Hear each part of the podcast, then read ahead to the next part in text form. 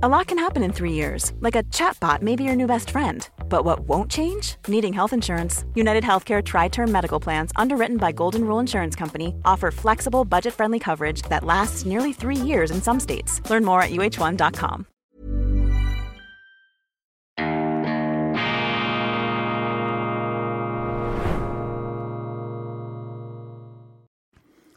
Grüezi miteinander, ganz herzlich willkommen und einen wunderschönen guten Morgen, meine sehr verehrten Damen und Herren, liebe Freunde. Ich begrüße Sie aus dem Institut für fortgeschrittene Gegenwartskunde und angewandtes balanciertes Denken zur schweizerischen Ausgabe von Weltwoche Daily, die andere Sicht, unabhängig, kritisch, gut gelaunt am äh, Freitag, dem 23. Juni 2020.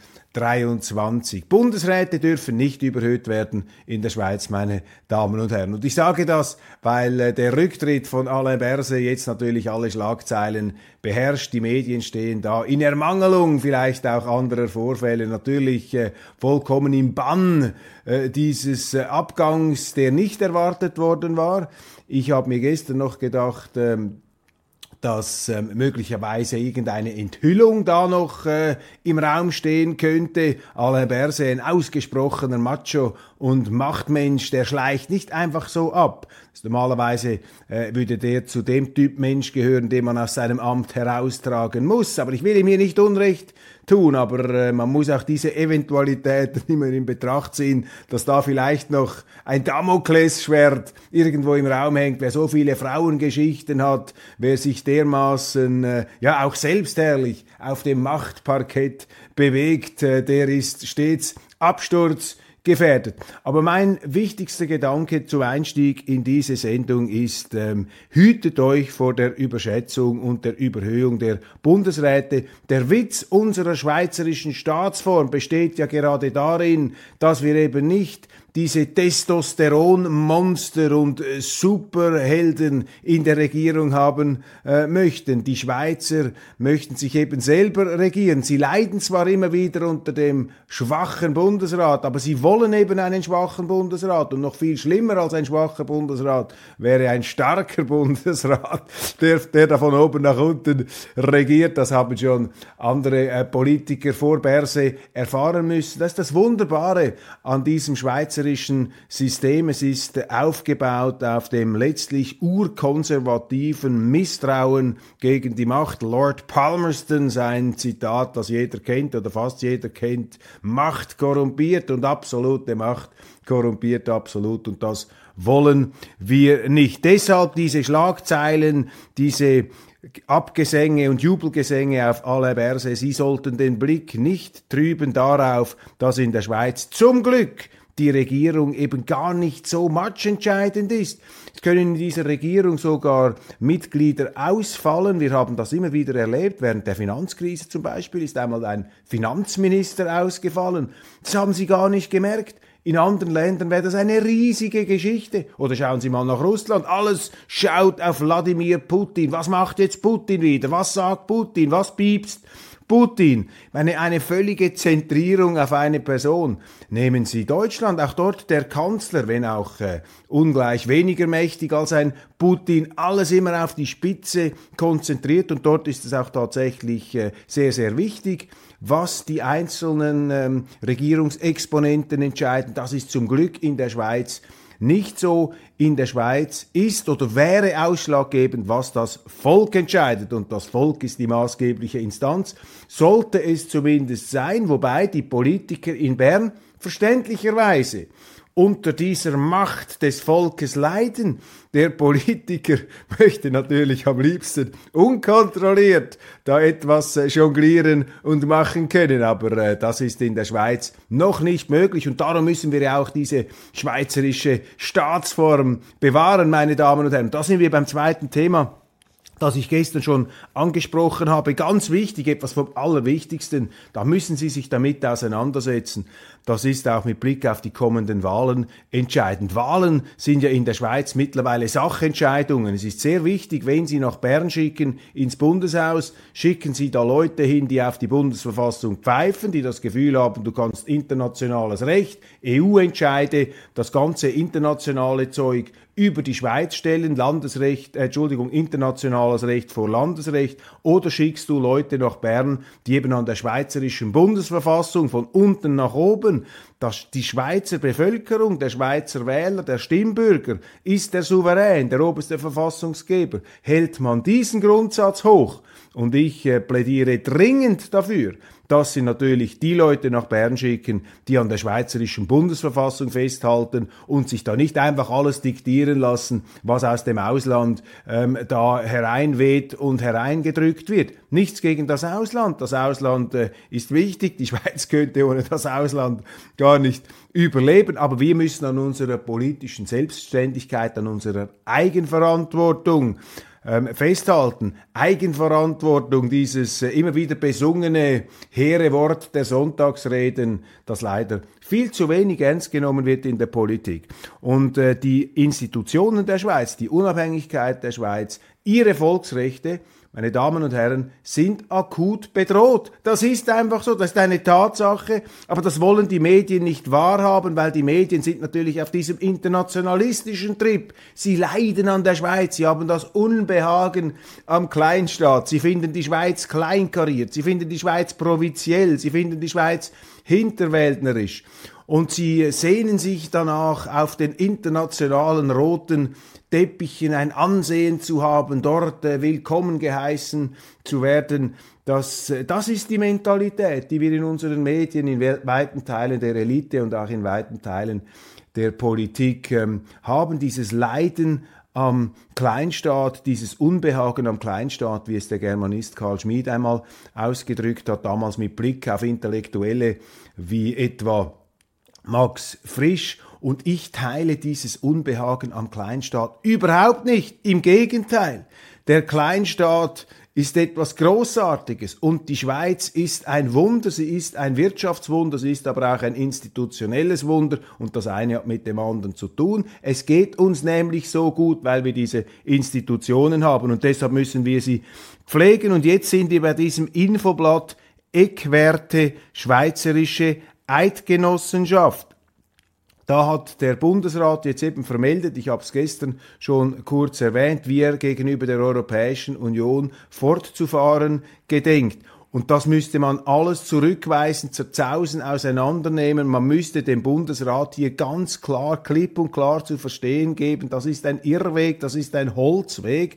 Die EU möchte, das hat sie auch dokumentiert, das haben wir gesehen in diesem Papier des Europäischen Parlaments, die EU geht davon aus, dass sich, dass sich die Schweiz institutionell der Europäischen Union unterwerfen will. Dass wir also bereit wären, unsere Volksrechte nach Brüssel zu verscherbeln, dass die EU entscheiden kann in wesentlichen Teilen unserer Rechtsordnung, dass sie uns sagen kann, was zu gelten hat und was nicht. Und wenn wir uns wehren, entscheiden die EU-Gerichte und nicht mehr unsere Gerichte. Das ist die Position der EU. Und der Bundesrat redet sich eben ein, nein, nein, wir können immer noch bilateral gleichberechtigt auf Augenhöhe mit der EU kutschieren, wenn wir da unsere institutionelle Unterwerfung machen. Und das ist Selbstbetrug, meine Damen und Herren, purer Selbstbetrug in Bern und das sehen Sie auch auf diesem Faktenblatt. Ich zitiere, die Schweiz stabilisiert den bisherigen bilateralen Weg. Das ist der erste Eckwert, der da aufgeführt wird. Die Schweiz stabilisiert den bilateralen Weg, indem sie eben Verträge abschließt, die die Schweiz institutionell unterwerfen unter die Europäische Union. Und das ist das Gegenteil des bilateralen Wegs. Da wird also schon im allerersten Satz wird da betrogen, werden sie hinters Licht geführt. Die EU hat das auch gesagt in diesem äh, ähm, Parlamentspapier, das wir zitiert haben, dieser Tage, steht drin, der bilaterale Weg sei veraltet, sei aus der Mode gekommen, sei fertig, hat die EU schon 2008 gesagt. Aber in Bern will man das nicht hören, man redet sich ein, ich unterwerfe mich und bin dann immer noch gleichberechtigt. Das ist die große Lebenslüge, in die sich der Bundesrat hineingeritten hat, aufgrund der Dummheit, dass man der EU einmal zugesagt hat, man sei bereit, sich eben institutionell zu unterwerfen. Und jetzt wird hier den Lesern, jetzt wird hier den äh, Leuten, dem Volk, wird hier etwas vorgegaukelt. Und man möchte das eben machen jetzt, diese bilaterale wie Sie sagen, Unterwerfung, diese ähm, Schlechterstellung der Schweiz, dieses Preisgeben der Volksrechte, das möchte man jetzt eben mit dem Abschluss verschiedener Abkommen im Bereich Strom, im Bereich Lebensmittel, im Bereich äh, Universitäten, Stichwort Horizon, möchte man das auf den Weg bringen. Man nennt das dann auch wieder schönfärberisch den hindernisfreien Marktzugang zu sichern und die Rechtssicherheit zu erhöhen. Den hindernisfreien Marktzugang, das ist die nächste Flunkerei. Ich bin auch für einen hindernisfreien Marktzugang. Aber das, was der Bundesrat hier anstrebt, ist nicht ein hindernisfreier Marktzugang, Zugang, sondern eine teilweise Mitgliedschaft im EU-Binnenmarkt. Das ist ganz etwas anderes. Das sind eben diese Worte, diese Wieselworte, die da immer wieder äh, so in die Runde geworfen werden. Ganz wichtiger Unterschied. Was heißt Binnenmarktteilnahme? Binnenmarktteilnahme heißt, dass sie ähm, Teil werden eines Rechtssystems genannt Binnenmarkt, das ist ein Teil einer staatlichen Ordnung. Der Binnenmarkt, der schweizerische Binnenmarkt, da sind die Kantone der Schweiz dabei. Der schweizerische Binnenmarkt endet an den territorialen Außengrenzen der Schweiz. Das ist also eine Rechtsordnung, sozusagen ein Teil ähm, der staatlichen Verfassungsordnung, ein Teil unseres Staates. Das ist der Binnenmarkt. Also wenn Sie einen Binnenmarkt äh, mitmachen wollen, dann sind Sie teilweise schon in einen Staat integriert, in einen anderen, wenn Sie an einem fremden Binnenmarkt teilnehmen möchten. Ganz etwas anderes ist ein Markt. Ein Markt ist ein Absatzgebiet für Güter und Dienstleistungen und da möchten wir ja hin. Aber wir möchten nicht Teil der Europäischen Union und Teil ihres Binnenmarkts werden. Und das ist auch wieder eine Flunkerei. Marktzugang ja, Binnenmarktmitgliedschaft Nein. Und das ist äh, der äh, auch ein weiterer Knackpunkt dieser ganzen Auseinandersetzungen. Kurzum, wir müssen die Unabhängigkeit der Schweiz verteidigen, wir müssen die Eigenständigkeit der Schweiz verteidigen. Wenn wir das nicht tun, wenn wir das nicht tun, dann verliert die Schweiz das, was sie einzigartig macht und auch die Voraussetzung dafür, dass es ihr eben als Kleinstaat besser geht. Denn diese Staatsform, die unsere Vorfahren entwickelt haben, die ist ähm, abgezirkelt. Ich würde sagen, ideal dürfen Sie nie sagen, weil es gibt vielleicht noch eine bessere Staatsform. Aber unter allen ausprobierten Staatsformen ist das, was wir in der Schweiz haben, für die Schweiz das bisher am wenigsten schlechte. Und bevor man das über Bord wirft, bevor man sich da einer EU um den Hals wirft, einer EU, die ja institutionell alles andere als gefestigt ist, ähm, sollten wir das auf keinen Fall tun, meine Damen und Herren, auf keinen Fall. Ich glaube auch niemand ist da dafür, wenn man den Fakten einmal ehrlich ähm, ins Gesicht schaut, sozusagen im Licht, im Neonlicht der Wirklichkeit, dann äh, sträuben sich bei vielen äh, die Haare. Aber der Bundesrat, und das ist eben gefährlich und die Medien decken das nicht auf, der Bundesrat streut ihnen da Sand in die Augen, weil der Bundesrat sich da in eine etwas ungemütliche Situation ähm, manövriert hat. Gegenüber der EU möchten unsere Leute in Bern zeigen, doch, doch, wir sind bereit, uns da institutionell zu unterwerfen. Wir haben euch das ja auch versprochen und gegen ihnen sagt man, nein, nein, das ist nicht eine institutionelle Unterwerfung, das ist äh, die Sicherung des bilateralen Wegs. Also hier spricht der Bundesrat leider mit gespaltener Zunge und Sie müssen aufpassen, weil unsere Medien das ähm, nicht ähm, aufdecken, weil sie im Grunde innerlich, ich habe das äh, gesagt, innerlich diesen EU-Beitritt auch anstreben. Zelensky spricht von Fortschritten an der Front. Millions of people have lost weight with personalized plans from Noom, like Evan, who can't stand salads and still lost 50 pounds. Salads generally for most people are the easy button, right? For me, that wasn't an option. I never really was a salad guy. That's just not who I am. But Noom worked for me. Get your personalized plan today at Noom.com. Real Noom user compensated to provide their story. In four weeks, the typical Noom user can expect to lose one to two pounds per week. Individual results may vary. It's that time of the year. Your vacation is coming up. You can already hear the beach waves, feel the warm breeze, relax, and think about work. You really, really want it all to work out while you're away. Monday.com gives you and the team that peace of mind. When all work is on one platform and everyone's in sync, things just flow wherever you are. Tap the banner to go to Monday.com.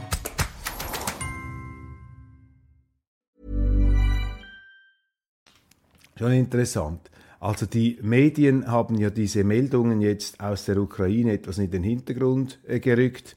Und äh, als äh, jemand, der nicht äh, ganz vorne dabei ist und auch nicht einen persönlichen Eindruck sich machen kann vom Kriegsgeschehen, löst das bei mir den Eindruck aus, dass diese ukrainische Gegenoffensive nicht erfolgreich sein kann. Wäre sie das, dann würden diese Meldungen, diese Jubelmeldungen, die jetzt irgendwo im Hintergrund stehen, die würden ganz vorne in den Schlagzeilen sein, etwa bei einer neuen Zürcher Zeitung, aber auch beim Tagesanzeiger oder beim Blick. Und diese Erfolgsschnipsel, diese angeblichen Erfolgsfetzen, die da ähm, in der dritten Reihe der Schlagzeilen aufbereitet werden, die sind für mich ein Indiz dafür, dass diese Großoffensive ähm, weniger erfolgreich verläuft, als das die Medien gerne hätten. Und deshalb ist die Darstellung entsprechend verhalten. Trotzdem, man bringt dann immer noch ähm, die Propaganda aus Kiew, äh, die Siegesmeldungen, man verschweigt total, was die russische Seite dazu sagt. Es gibt viele detaillierte Angaben, da müssten Sie sich das zusammensuchen im Internet. Da werden unsere Zeitungen leider nicht ihrem Auftrag gerecht, hier unabhängig und äh, vielfältig zu berichten. Im Zusammenhang mit diesem Krieg ist mir noch ein Zitat aufgefallen, das äh, äh, haargenau zu unserer heutigen Situation passt. Und dieses Zitat findet sich in einem absoluten Klassiker der Weltliteratur, Leo Tolstoi, Krieg und Frieden, Winkler Weltliteratur, Werkdruckausgabe. Die äh, staubt schon lange vor sich hin in meiner Bibliothek. Ich gebe zu, Krieg und Frieden ist natürlich ein unglaublicher Ziegelstein, äh, das zu lesen. Da müssen Sie sich Zeit nehmen. Ich habe das immer wieder versucht mit verschiedenen Anläufen. Es ist ein großartiges Buch, aber es hat natürlich weit über 1000 Seiten und da müssen Sie schon lange dabei bleiben. Ich habe das auch als Hörbuch und ich empfehle Ihnen, wenn Sie Auto- oder Zugfahrten machen müssen, hören Sie sich dieses Buch als Hörbuch an. Es ist ein fantastisches Erlebnis ist. Ernest Hemingway hat einmal gesagt, ähm, wenn man Krieg und Frieden noch nicht gelesen hat, dann ist das wie ein unentdeckter Planet, äh, den man noch äh, erschließen könnte. Und das ist tatsächlich so. Und dieses Zitat findet sich ähm, im zweiten Teil dieses Monumentalwerks, also Sie sehen hier also sehr umfangreich, im zweiten Teil dieses Monumentalwerks, als Napoleon mit seiner gigantischen Armee ähm, in die äh, russischen ähm, Herrschaftsgebiete einmarschiert und ein Krieg beginnt, dessen Konsequenzen damals niemand absehen konnte. Und das ist ja das Tückische an Kriegen, dass auch die äh, Staatschefs und die Führer und die Leadergestalten, dass sie eben gar nicht sehen, ähm, welches Schicksal sie ereilt. Sie sind mehr Etiketten des Schicksals als Akteure und Gestalter des Schicksals. Sie sind sozusagen Vollzugsbeamte des Schicksals. Das ist auch die These von Leo Tolstoi, der sich tief, tief äh, hineinversetzt hat in die Wirkkraft historischer Prozesse. Und da schreibt er Folgendes. All diese Menschen, die danach strebten, persönliche Ziele zu erreichen, hat die Vorsehung gezwungen, zusammenzuwirken, um ein einziges großes Ereignis zu erzeugen, von dem kein Mensch, weder Napoleon noch Zar Alexander noch gar irgendein anderer Kriegsteilnehmer die geringste Ahnung gehabt hat. Also der Mensch als blindes Werkzeug des Schicksals. Jeder meint, das Gute auf seiner Seite zu haben, das Gute zu verwirklichen und am Schluss produziert man unabsichtlich die Hölle. Das ist hier, so verstehe ich das, das ist hier der Gedanke, der äh, skizzenhaft aufs Papier gelegt wird. Und gleich noch ein zweiter Gedanke, der wichtig ist und den wir uns vergegenwärtigen müssen, weil unsere Berichterstattung über diesen Krieg geradezu strotzt äh, vor dieser äh, Untugend, vor dieser Verblendung. Und wenn Gott bestrafen will, den verblendet er. Sie kennen das berühmte Zitat. Niemand wird heute noch bestreiten, dass der Untergang von Napoleons großer Armee einerseits dadurch verursacht worden ist, dass er, so zu, dass er zu so später Jahreszeit, ohne auf einen Winterfeldzug vorbereitet zu sein, bis tief ins Innere Russlands eindrang Andererseits aber auch durch den Charakter, den der Krieg angenommen hatte, nachdem eine Anzahl russischer Städte eingeäschert und ein solcher Hass gegen den Feind im russischen Volk geweckt worden war. Das ist auch ein wichtiger Gedanke. Ich verstehe den so, dass eben damals, bereits in napoleonischer Zeit, ähm, dieser ähm, für seine ähm, Umstände vermutlich bedeutendste Feldherr der damaligen Gegenwart, aber einer der bedeutendsten Feldherren der, Gegenwart, der, der, der, der, der Geschichte überhaupt, dass dieser Napoleon eben Russland massiv unterschätzt hat. Also er ist zu spät rein, er war nicht ausreichend ausgerüstet und dieser Feldzug, dieser Angriff hat im russischen Volk einen enormen Hass auf den Feind entfesselt und dieser Hass hat sich dann auch in einer entsprechenden Gegenreaktion ähm, Bahn gebrochen. Die Russen sind ja dann, nachdem äh, Napoleon diesen Feldzug verloren hat, bis nach Paris gegangen, haben Paris allerdings nicht eingeäschert, aber sie sind bis weit in den Westen vorgestoßen, allerdings erst nachdem sie angegriffen worden waren. Übrigens auch im Zweiten Weltkrieg das Gleiche. Ähm, Hitler hat die Russen zuerst angegriffen und dann sind sie ähm, vorgestoßen bis nach Berlin. Also hütet euch davor, die Russen zu unterschätzen, hütet euch ähm, davor, auch die Emotionen zu unterschätzen, die Angriffe auf Russland im russischen Volk auslösen können. Hier wäre jetzt äh, Völkerpsychologie angesagt. Äh, da halte ich mich etwas äh, zurück. Auf dieses Glatteis möchte ich mich nicht bewegen. Aber ähm, diese Tolstoi-Zitate, konfrontieren uns mit einer Wirklichkeit, die meines Erachtens aktuell viel zu wenig in Betracht gezogen wird. Auch heute wieder wird Russland unterschätzt. Und auch heute wieder beobachte ich, zumindest nach meinen Informationen, man muss ja wahnsinnig aufpassen, wem man glaubt und wem man nicht glaubt, aber nach meinen Informationen sehe ich doch auch, dass in der russischen Bevölkerung, wenn nicht der Hass, Hass sehe ich nicht, aber doch ähm, die Unterstützung dessen, was Präsident äh, Putin macht, die Unterstützung dessen, die hat zugenommen in den letzten Monaten. Und das ist eine kleine Vorstufe zu dem, was äh, damals auch passiert ist. Und Russland ist ein so großes Land und in Russland schlummern derartige gewaltige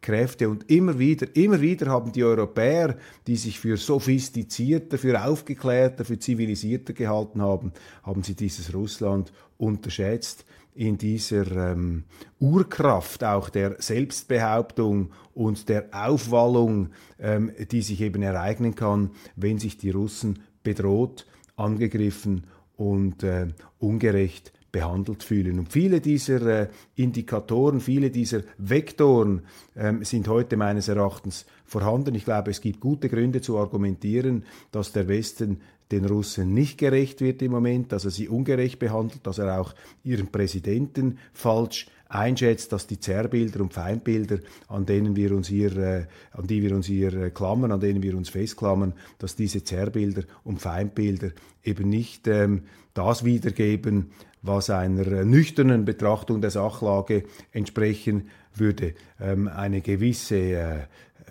Rivalität, eine gewisse kritische Distanz, selbstverständlich, aber das Ganze ist bei uns viel zu sehr emotional aufgeladen und eben mit Verblendung äh, geschlagen auch zum Teil. Und äh, ich habe das Zitat schon gebracht. Verblendung ist etwas ganz, ganz Gefährliches in der Politik. Meine Damen und Herren, das war's von Weltwoche Daily Schweiz heute Freitag. Ich danke Ihnen ganz, ganz herzlich für Ihre Aufmerksamkeit und freue mich, wenn Sie natürlich auch in der internationalen Ausgabe dabei sind. Machen Sie es gut, genießen Sie das Wochenende. Die Temperaturen sind sommerlich hoch und ich habe mir erlaubt, mein Jackett und meine Krawatte auszuziehen, weil entgegen bestimmten Theorien, die ich auch schon gelesen habe in den YouTube-Kommentaren, habe ich kein voll klimatisiertes Büro, ganz im Gegenteil. Hier oben ist es äh, ziemlich warm, vor allem im Sommer staut sich da etwas äh, die Hitze.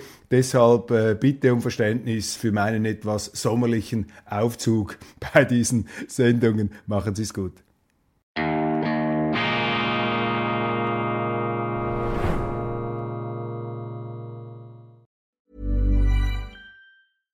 Want flexibility? Take yoga. Want flexibility with your health insurance? Check out United Healthcare Insurance Plans. Underwritten by Golden Rule Insurance Company, they offer flexible, budget friendly medical, dental, and vision coverage that may be right for you. More at uh1.com.